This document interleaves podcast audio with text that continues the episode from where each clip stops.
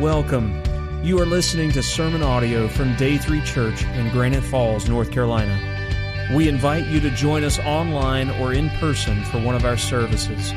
For more information about our church, please visit day3church.org. Day 3 Church.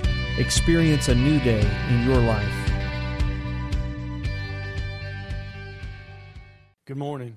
Try that again. You are asleep. Good morning. Okay.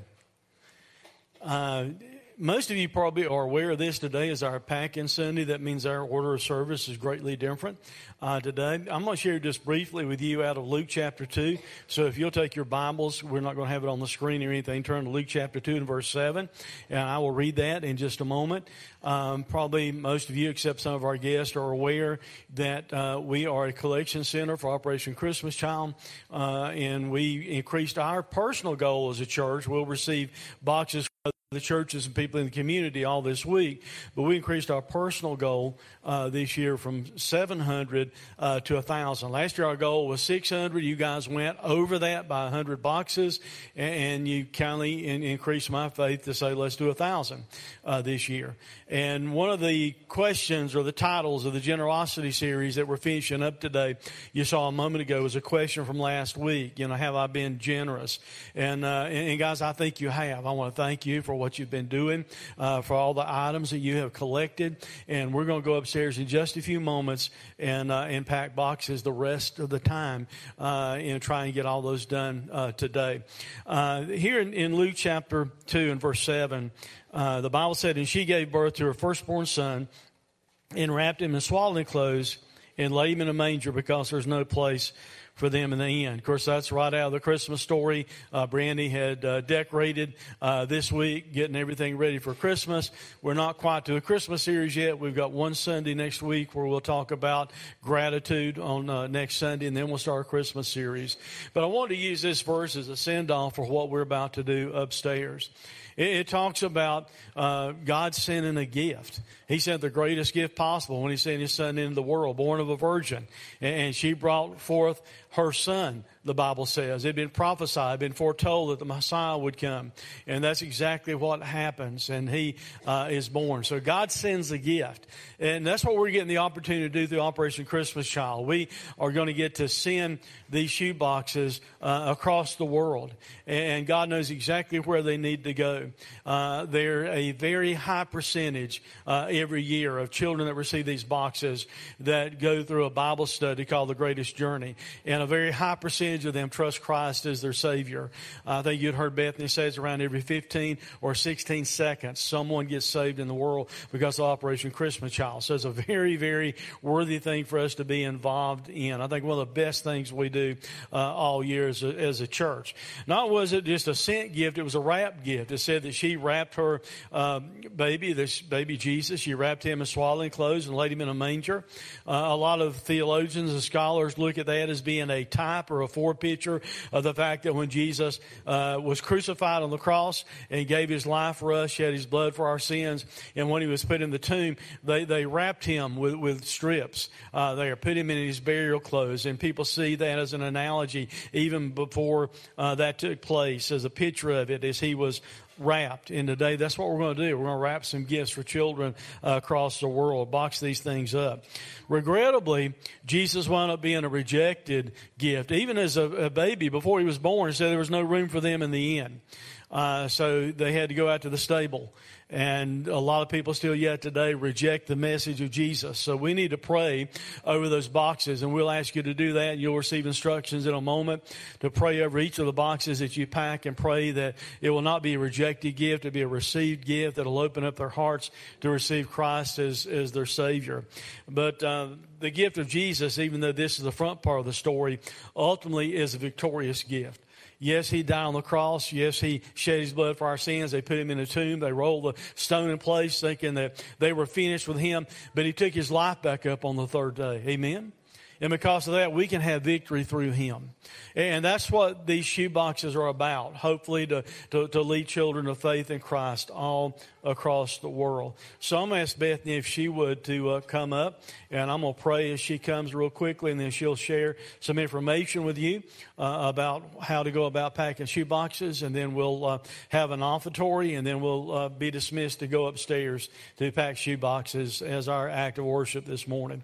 Father, we thank you for the opportunity to be here. Uh, Father, we thank you for what took place in our first service, the boxes that were uh, packed and prayed over. Father, I thank you for these that are here that can participate uh, in this act of worship, that we can pack these shoe boxes, pray over them, and, and reach out to children across this world. For it's in Christ's name we pray. Amen. Who's ready to pack a thousand boxes? Okay, I'm going to need y'all to get a little more excited than that. Um, so by the time you get up there, find your energy. Um, so we, the first service packed roughly about um, 347 or 376, I'm sorry, 376 boxes. Um, so we did have a few come in. So we have about 550 boxes that need to be packed um, to reach our thousand box goal. Um, so that's going to be about six boxes, five to six boxes a person. Um, so once you finish one box, just continue to do another one. Um, and so I do want to give you a little bit of instructions before we go up there if you get lost with these instructions, don't worry. There's going to be people walking around upstairs that can help you. Um, so, but I do want to want to say one thing that Pastor Lynn said. Um, when he started this series, we had enough items to pack about 300 boxes. Um, and through the last six weeks, y'all have generously gave, um, and we are going to be able to reach our goal of a thousand boxes today. So just thank you for your hearts. Um, yes. Yeah. So, um, so with that, I'm going to give a little bit of instructions, but remember, prayer is the most important thing. So, um, pray as you walk up there. Pray as you're packing these boxes. God knows the exact child that's going to receive these boxes. Um, he knows which country they're in. He knows their name. Um, and so as you're packing these boxes, just remember that. Remember, um, if you see, um, if you see something on a table and it kind of jumps out at you, pick it up and put it in your box. That might be the Lord telling you that child needs that. Um, we do have um, certain things that go in boxes. Um, so, like notebooks, washcloth, soap. So, as you go upstairs, what will happen is um, Connie and Brittany will be at the door and they will give um, one piece of paper to each family and it'll have like a green three on it. That means you're going to start at table green, at the green table number three. And then you will go, um, we have eight total tables. So if you start with green three, you'll go three, four, five, six, seven, eight, and then you'll start back at one, two. And then after you get done with your eight tables, you'll start at A. And we have A through E. And so um, at each table, there's a sign that tells you how many of each item you can get to make sure that we do have enough items. Um, and so I know the first service, we have a couple optional tables um, with accessories and socks and shoes and clothing. Those are optional. They're not, you don't have to put them in there. You can if you want. Um, I know the first service, we're running a little bit low on those because the first service um, kind of went through those pretty quickly.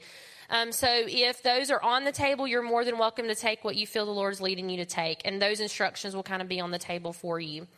Once you get done with your eight tables, you'll start with table A. Table A is where you can write a letter or for the kids or the adults if you want to color. There's a coloring sheet there, um, and it just asks some questions about how many pets you have. Do you have any sisters and brothers? And so you can fill that out so that the child that receives your box can get to know you a little bit. Um, and then there's also index cards there if you want to write a personal note to them. You're more than welcome to include your address or your email address. They may have um, the ability to write you back um, if they can. Once you leave table A, um, table B is organizing. And so when you're going through the first eight tables, you don't necessarily have to make sure it fits. You can do that at table B. And so that's when you can take things out of packaging and make them a little bit smaller. Um, we also have a few water bottles, so you can stuff washcloths and things in the water bottles to make a little bit more space in your box. So that's what you can do at table B. That's also where you will label your box. Um, boy or girl, and the age groups are two to four, five to nine, or 10 to 14. So as you're picking up items, kind of have those age groups in your mind. If you can't remember the age groups, ask one of the um, people that are walking around upstairs and they can tell you those. Station C is prayer. This is the most important station. Please stop and pray for these boxes. Pray for the child that's going to receive the box. Pray for the communities that are going to receive these boxes because not only do the kids get to hear the gospel, but their parents are invited to the distributions as well. So these kids and these parents could be hearing the gospel for the first time and then they're invited into the Greatest Journey program. It's a 12 week discipleship program. Through that, like Pastor Lynn said, every 15 seconds, a child is receiving Christ through the Greatest Journey. So if you think about that, it's going to take you about 10 to 12 minutes to pack one shoebox. That's 40 to 48 people that will make a decision of faith through the greatest journey while you're packing that one shoebox. Um, and so I don't know another thing that can that can spread the gospel that fast. Um, and so just remember that. Um, we also have a list of some countries that are going to receive that receive shoe boxes. So if you um, notice that list hanging up at Station A, just look at some of those countries and pray specifically for those countries. Um, and so Station D is the donation table. It does cost nine dollars to ship each box, um, and it takes a full nine dollars. Um, that also allows for the greatest gift um, track to be given to every child as well. Um, and so, if you feel led to give over and above your normal tithes and you want to give into that donation, um, thing that's up there, box little thing that's up there, um, please give, and that will go directly to shipping these thousand boxes that we're sending. Station E is where you're going to drop off your box. Um, we have some guys up there that are going to be cartonizing them, so all you need to do is just drop them off, and they'll take care of it from there. After we pack 100 boxes, you'll hear, hear a cattle bell um, and we're going to stop the music and we're going to pray for those 100 boxes. Um, so we have about 24 more to hit um, 500 that we've packed today. So when you get up there, the first 24, we're going to stop that and um, pray for those. And then we'll, the next 100, um, we'll stop each 100 and pray. So, um, like I said, if you have any questions, um, just ask one of us upstairs. Um, and before I hand it back over to John, I'm going to pray for the boxes that we're going to pack today. So let's pray. God, I just thank you, Lord, for this opportunity to get to pack these boxes today. I thank you for um, blessing this church, Lord, just for the opportunity and the willingness and the ability, Lord, to um, collect these items.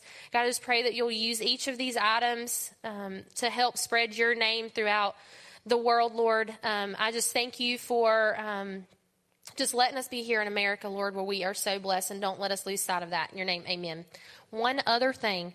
We are, like Pastor Lynn said, we are a drop off location um, this coming week. So we're going to have thousands of boxes coming into our church from other churches and individuals. And so there's a sign up sheet at the donation table. If you have not signed up um, to come and help, please do. Um, we will need some help this week, and it is um, an opportunity for us to share the gospel here locally as well.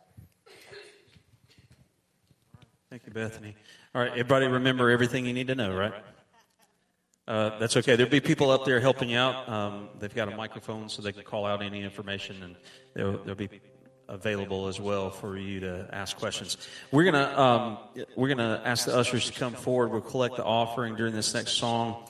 Um, after after this song, we will dismiss and go upstairs. Uh, before we collect the offering, I do want to mention one other thing to you, and that is uh, that uh, Sandy and Jeff Taylor, who are up here on stage with us this morning. Um, uh, Sandy lost her grandfather this week, and some of you are already aware of that. The funeral arrangements are this afternoon. Um, visitation is from noon to 2 o'clock, and then the funeral immediately following, and all of that is at Heritage Funeral Home in Valdese. Um, if you're able to uh, support them uh, in that, um, please uh, please do so. But most of all, if you would just pray for them and in their loss. The good thing is they know where uh, they know, and I don't even know his name. All I know for for years I've just heard Paul. It's Paul Doug, so it's Doug. Paul Doug. Doug. Um, what was his last name? Sturgill. Sturgill. Doug Sturgill. Um, and so w- the good thing is they know where Doug is now. He was a he was a firm believer in Jesus Christ, and he's reunited with his heavenly Father right now. Uh, for all eternity. And uh, what we get to do right now in in in uh, moments of corporate worship, uh, he he gets to to worship and praise for all eternity in the presence of the King. And so, what a what a tremendous blessing that is. So it's a celebration, but it's also a loss for the family. So, join me. We'll pray for the family, and we'll pray for the offering. Father, we we do uh, want to lift up the Sturgill family to you this morning, and ask that you would be with them, give them peace and comfort and uh, support during this time, and remind them, Lord, of the uh, the blessing that they have to know that they'll be reunited with Doug. And uh, Father, we pray for these offerings that we're about to, to collect. We pray that you would use these for your glory. We give these as an act of worship. This is an act of gratitude and an act of obedience. We trust you and we thank you for all your blessings. We pray that you use it for the gospel ministry around the world. In Jesus' name we pray. Amen. Amen. Thanks for listening to this sermon audio production from Day 3 Church. We pray that it has ministered to you. For more information about our location, service times, or other sermon podcasts, please visit us online at day3church.org. Day 3 Church. Experience a new day in your life.